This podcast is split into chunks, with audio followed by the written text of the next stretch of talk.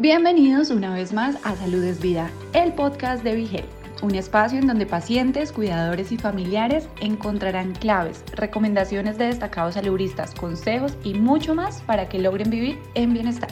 Saber que no estamos solos y que existen otras personas que enfrentan una situación similar a la nuestra, ya sea a nivel físico o emocional, es una herramienta que nos proporciona fortaleza.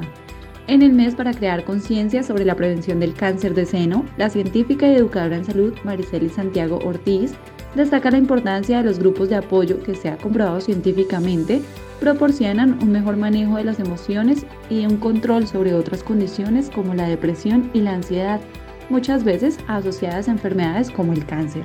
Te contamos cómo puedes unirte a estos grupos de apoyo y destacamos muchos de sus beneficios. Reproduce este podcast y escucha más información saben que yo soy eh, fiel en creyente en lo que son los grupos de apoyo, porque en cualquier área, ya sea condición eh, física o condición emocional, el saber que no estamos solos y que hay personas que están atravesando por lo mismo, eh, es una herramienta maravillosa para fortalecernos.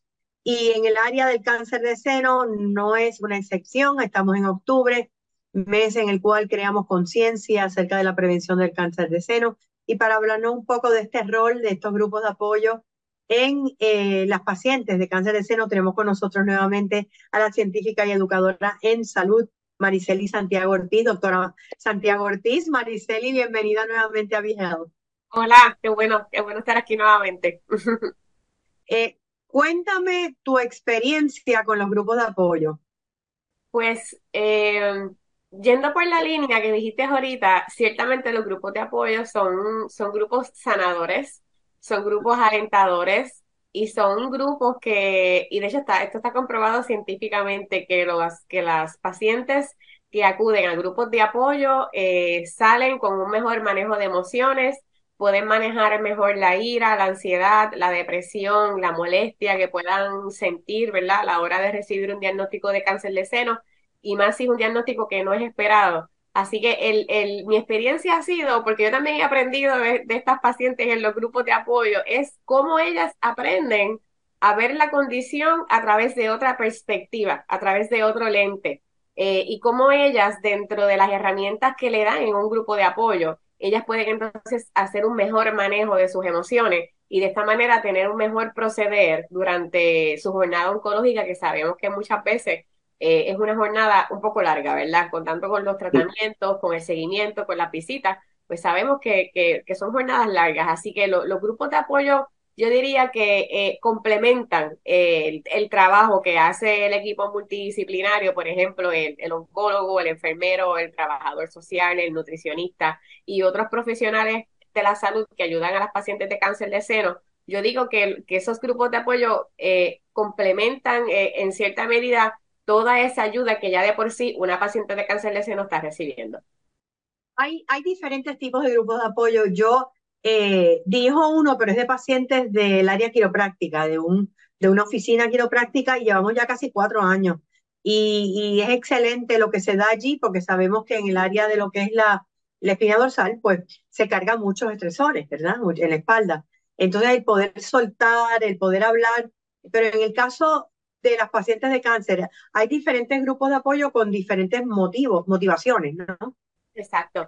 Este, cuando hablamos de, de los grupos de apoyo, hay, hay muchos grupos de apoyo, eh, Lili. Ahora mismo hay grupos de apoyo para hombres de cáncer de próstata, tenemos grupos de apoyo para pacientes que tienen eh, eh, malignidades hematológicas, por ejemplo, como lo que es leucemia, tenemos los de cáncer de seno, tenemos los de cáncer pediátrico, o sea que para cada tipo de cáncer esto ha servido de, tan buena herramienta que para los diferentes tipos de cáncer ya tenemos grupos de apoyo que se están construyendo. También si te vas a Estados Unidos, tenemos también grupos de apoyo que respaldan diferentes poblaciones étnicas. Así que también, de, acuerdo a la, raza de esa persona, eh, también pues construyen grupos de apoyo. Aquí en Puerto Rico se ve mucho tres formatos.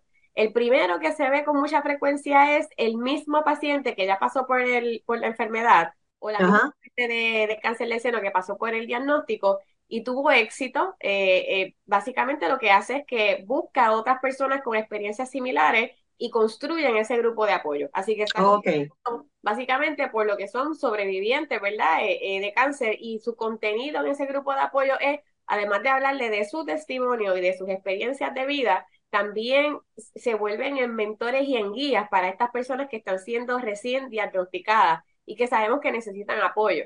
Así que ese es, yo diría que ese, ese, es el más que se ve, el que está fundado por pacientes que han pasado por la, por la enfermedad. Por la enfermedad. Sí, porque quieres mejores que ellos para poder claro. a alguien que está recibiendo el diagnóstico, yo pasé por esto, este, esto es lo que debes de hacer o estas son las mejores sugerencias que yo te pudiera dar para que puedas mejor eh, eh, manejar, ¿verdad? Mejor tu diagnóstico. Así que eso es un grupo de apoyo que se ve con mucha frecuencia en Puerto Rico. También se ve el grupo de apoyo más formado o educativo, que estos son los que se forman en las oficinas médicas. Así que ya aquí entonces el, el oncólogo y el enfermero oncólogo tienen un rol un poco más eh, protagónico, en, en buen activo, sí. Más activo, porque entonces aquí ya eh, teniendo estos profesionales que son los que muchas veces trabajan bien de cerca, ¿verdad? Desde el diagnóstico hasta poder darle ese tratamiento al paciente, que por eso es que el enfermero oncólogo entra también, eh, pues se vuelve importante porque al tener estas dos personas juntas pueden entonces contestar preguntas más puntuales y preguntas más clínicas, preguntas más acerca de tratamiento, de efectos secundarios, de qué debo de hacer si ocurre, eh, eh, por ejemplo, brinqué una dosis, qué debo de hacer o qué no debo de hacer. Así que son temas más puntuales, pero que son más alineados a que se sugiere que ya sea un médico o un enfermero puedan contestar. Así que es, más, es más bien eh, estos dos profesionales que son más especializados en el área de oncología.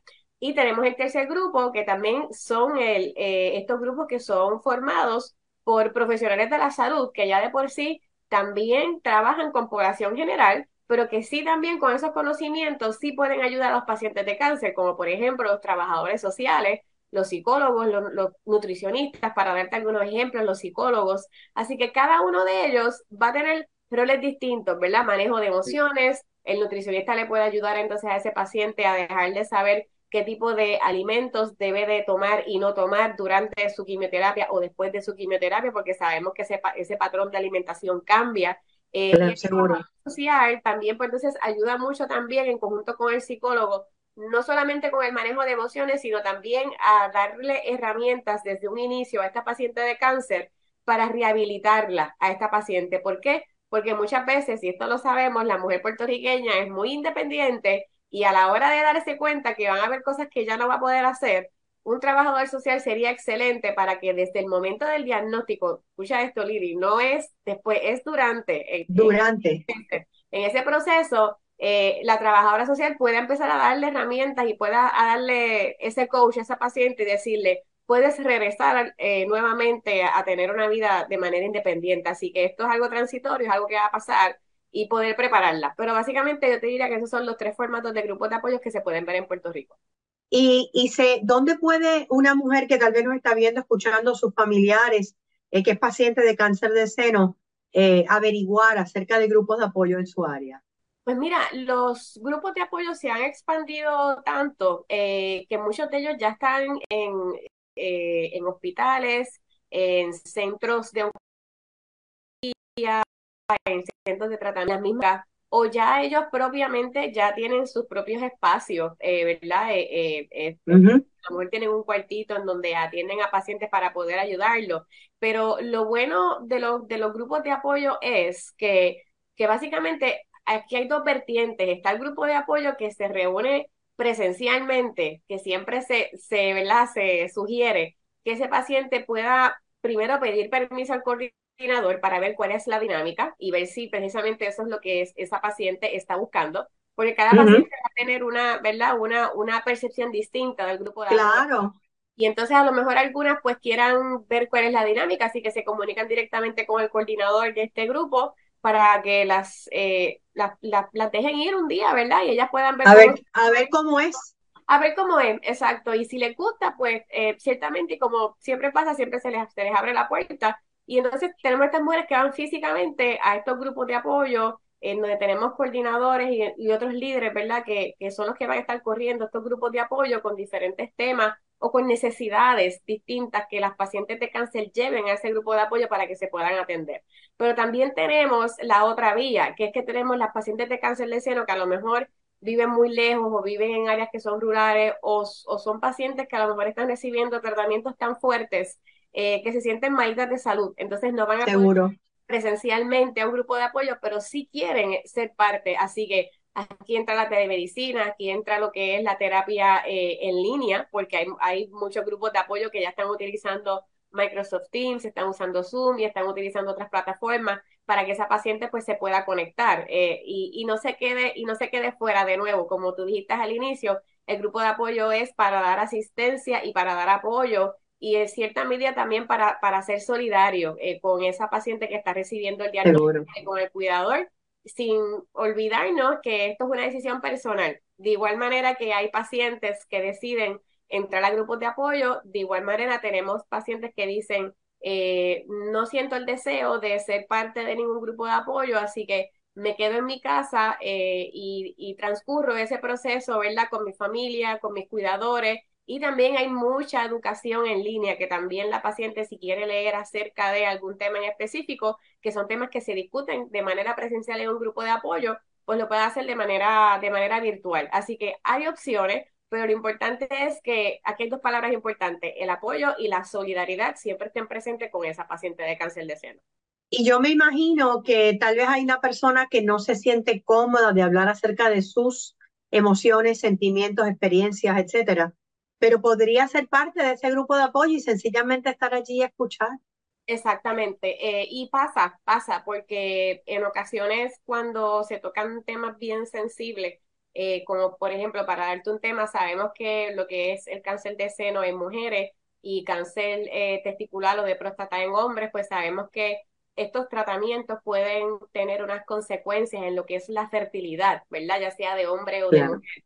Y esos son temas que son delicados y en ocasiones, eh, aunque son temas delicados, sí, es, sí son temas que son importantes hablarlos porque tenemos que explicarle a estos pacientes que antes que empieces tu tratamiento, ¿verdad? Eh, hay que trabajar esta parte para si después más adelante a lo mejor quieres ser mamá o quieres ser papá, ¿verdad? Pues tu parte de fertilidad pues no se ve afectada. Pero es como tú dices, a lo mejor van a ese grupo de apoyo y ese día tocan ese tema, a lo mejor no dicen nada, están escuchando porque necesitan la información. Claro.